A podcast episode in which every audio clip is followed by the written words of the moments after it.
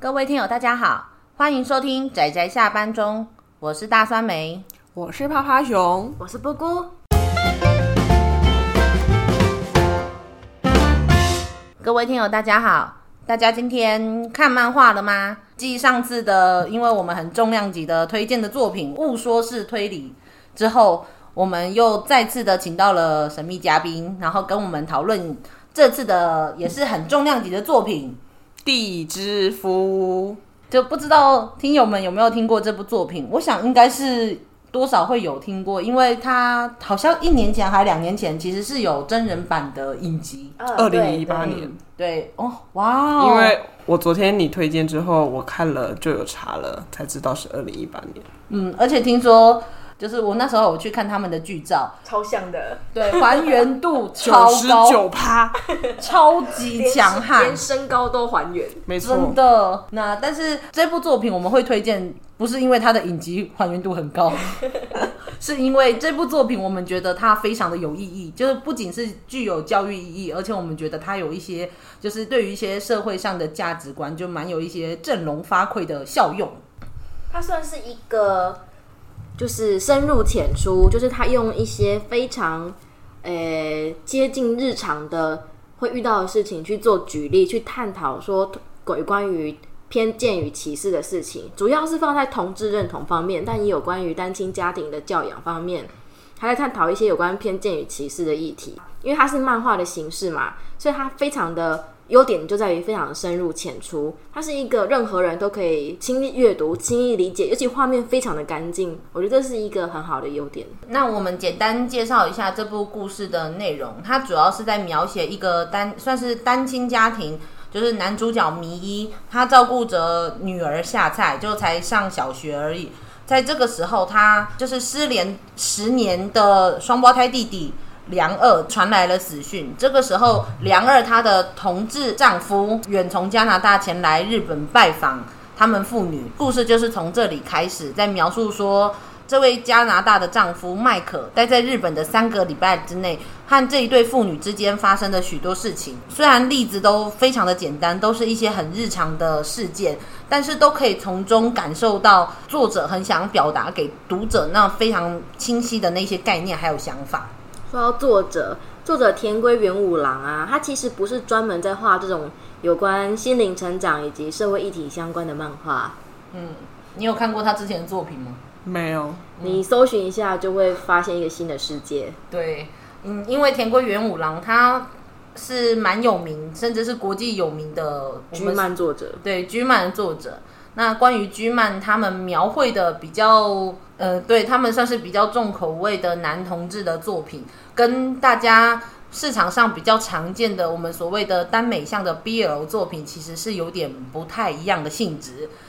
我那时候稍微有翻了一点，我觉得我似乎打开了什么新世界，所以又赶快把它放回去。他那些作品主要是把重心放在。诶，男人的情欲上面啊，当然 BL 作品会比较放在女性对男性的幻想、憧憬、对幻想上面。嗯，所以就是可以看得出来，明明都是同性恋情，但是在作品上会因为漫画家他们想表达的内容跟主题，所以其实整个画面还有故事的感觉会给人很不一样的的观感。但是在《地之夫》里面反而没有任何我们所谓的居漫的性质，它比较像是一个。日常温馨小品，然后只是主轴放在男主角他们的父女单亲家庭的父女之情，然后还有他们彼此相处的一些日常事件，同时搭配上这个从加拿大来的地藏，在里面是怎么讲地藏嘛？地叔丈，就下菜都叫他叔丈。嗯，那个女儿都叫那个麦克叫叔丈，就是叔叔的丈夫。然后名义是叫他什么？应该是弟婿啦，弟弟的弟弟的夫婿。这样，我们好像的确也在中文中没有特别想说要叫什么，但是也没有关系，直接叫名字就好了。然后我觉得故事中就蛮有趣的是，他们的开头虽然在讨论说到底要怎么叫，真的很奇怪，但是到了故事后面，你就会发现从头到尾，后来他们都直接叫他的名字，他的名称是什么，真的一点都不重要，因为他就是家人，嗯，就是家中的一份子，所以叫什么名字都不重要。嗯，所以我们觉得他的例子其实非常的亲切近人，而且我觉得有很多值得探讨的部分。呃，他主要是从下菜的角度出发去提问很多问题，因为主角迷一嘛，他已经是一个呃被现有的价值观限制住的成年人。那有些东西他认为理所当然，虽然说他也不知道什么这些东西应该要这么看待，但他已经觉得理所当然。但夏菜就是他的女儿，就会提出一些他没有思考过的问题。他是一个非常愿意倾听女儿说话的好爸爸。嗯，不可否认，他虽然一开始有一些偏见和大男人主义，但他是个好爸爸，所以他愿意听他女儿的话去思考。他在这个过程中不断的去修正他自己曾经有的偏见。这个过程我觉得非常非常，是我觉得这部非常吸引我的地方。这个爸爸本身就在不断的成长。嗯，他除了在探讨同志的偏见与歧视议题之外，他其实并没有去聚焦在说同志受到了偏见、同志受到了歧视，并没有，因为他是在讲说这对父女的相处日常去切入。总之，我觉得他最重要的不仅是讲到同性恋情的这一部分，他另外一部分，我觉得迷会对麦可还有他弟弟他们之间的关系，在日本受到别人的注目这件事，会有一种感同身受，是来自于他们他养着夏菜，其实是有点类似单亲家庭，然后他不希望别人看待自己的女儿是用可怜的、怜悯的，或者是。你很奇怪，或是你跟别人不一样的那种眼光，他希望告诉其他的人，我跟别人是一样的，我并没有因为我跟别人的不一样而有任何一点不幸福的地方。我觉得这是后来迷一在不断的感，就是不断的事件中体悟到的很多点，其实都是从这种日常的很小的事情。你甚至去看他这部整部作品是没有特别的高潮起伏的。但是你会从每一个每一个小事件，可以感受到米一他如何去转换他的概念，转换他的想法，到最后真心，然后非常自然的去接受麦可是家里的一份子的这件事。所以我觉得很棒的就是说，他虽然是同志当做题材嘛，对不对？嗯、对。但他并没有去拘泥于说把故事放在同志上面，他就是一个社会观察，然后提出一个以小女孩的嘴巴提出一些。简单的问题去打破说我们固有价值观受限于现有的价值观会产生的一些可能是口头上的偏见啦，或者是一些忍不住会觉得别人很可怜之类的想法，但他就从这个地方去思考，然后会觉得别人觉得你不一样的那种眼光，反而是才是你觉得不幸的地方，而不是你真的你自己本身是不幸的。所以我觉得啊。这种妇女的教养日常也是我非常喜欢这一部的地方。不过这中间也有布谷本人自己的一点性癖，所以我们可以不用理他。你知道吗？有一段就是大概到剧情到中段的时候，他有根据就是麦可的事情也好，然后夏菜在学校遇到的事情也好，他就是默默的，你知道对着月亮，然后想着发着誓说，我要把夏菜教育成一个不会伤害人的孩子。嗯。对，我觉得非常的感动。他虽然知道说自己还有很多地方力有未逮，但他知道他是身为一个父亲，他可以做到这一点，那他就是要朝这点去努力。所以我觉得有时候我甚至很想要把这种作品拿去给反对或者说不支持同性恋情的人，就是希望他们可以看看，去看看是不是真的看完这部作品之后，还是觉得说所谓的无论是同性恋、双性恋，就是性。性取向跟大部分人不一样那些人，是不是真的如同他们想的那么奇怪，或是那么需要去把他们贴个标签，然后甚至用奇怪的眼光去看待他们？我觉得会有这样的一部作品，然后还把它最后还影视化，我觉得是一件很好的事情。只是那当然，我们也知道是虽然这种作品十分的多，但是如今日本日本还是一个比较偏向于比较保守的社会就是了。对，对，但是我相信应该他们也还是很多人有受到这样的作品的启发。我相信这种作品越来越多是一件好事，是越来越多人去重视我们以为少数，然后可能我们很容易去忽视的那一些族群。但是也不是说我们要故意去告诉大家说他们就是。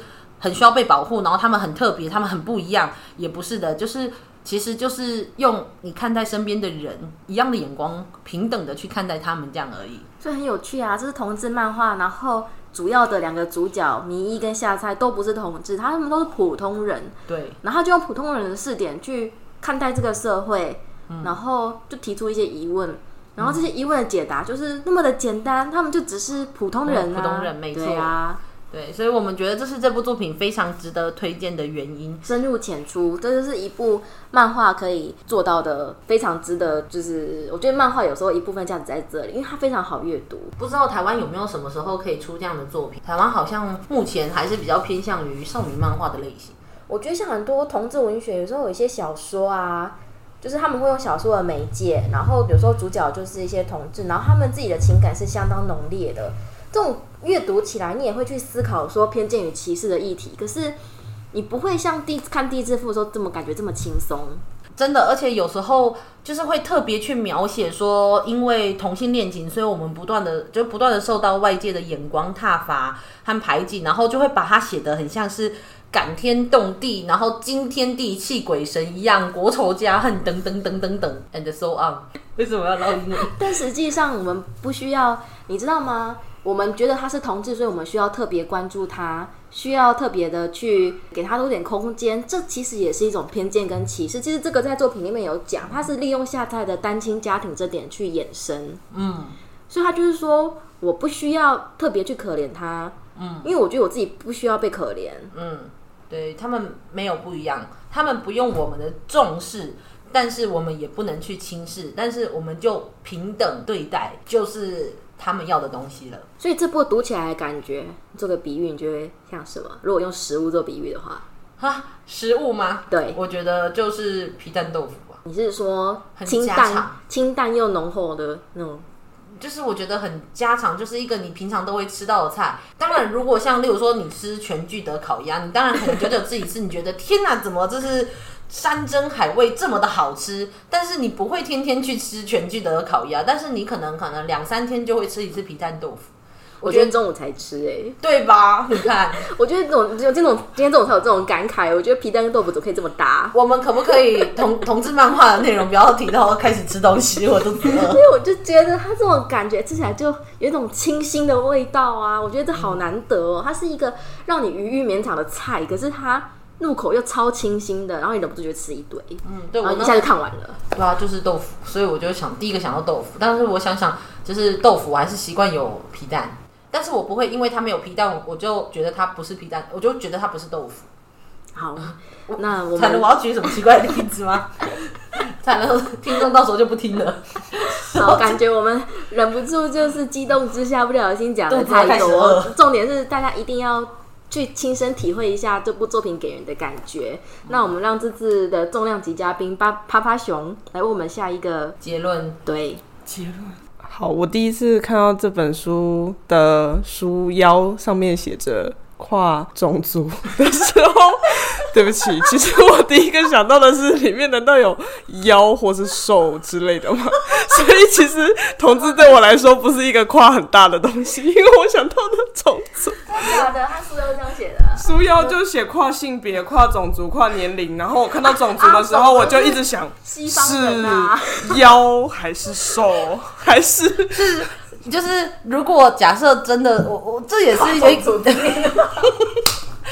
这。这也是一个希望听友不要觉得我们很奇怪，但是应该是说，因为通常你会发现，看所谓的二次元的阅读者，或者是就是二次元的喜好者，其实有时候接纳度很高，并不是来自于说，所以我们都不会，就是我我们这些人都不会歧视，不会排挤，而是有时候我们看的作品太各式各样了。你看他。你看我们家趴趴熊，他第一次想到的跨种族，一定是他有看过。对对，就一定是因为他有看过奇怪的跨种族的故事，所以他想到的跨种族已经不是西方人跟东方人的跨种族，他的跨种族是已经完全是跨了。我心里面就想说，这封面明明就是三个人类，跨什么种族？生气！你是原本对他有什么奇怪的期待吗？对，还对对对你妈对。总之，总之就是我们的神秘嘉宾其实很很少出现，所以大家不用担心他不会太常出现在我们的节目上。他一出现，我们就会把他珍贵的声音都留下来。对，我们会把他讲的每一句话都把它留下来，包含大酸梅歪歪掉了，歪掉了，我们没有回到主题。对，好，对不起，我们回到主题主题。谁叫你要用这个奇怪的东西做一个奇怪的结论？那我觉得挺好的，不愧是神秘嘉宾。对，不愧是神秘嘉宾，跨种族，你 就推荐大家去看，拜拜。他们两个都拜了，我就自己跟大家说拜拜吧。欢迎下次再收听我们的节目哦，各位听友，拜拜。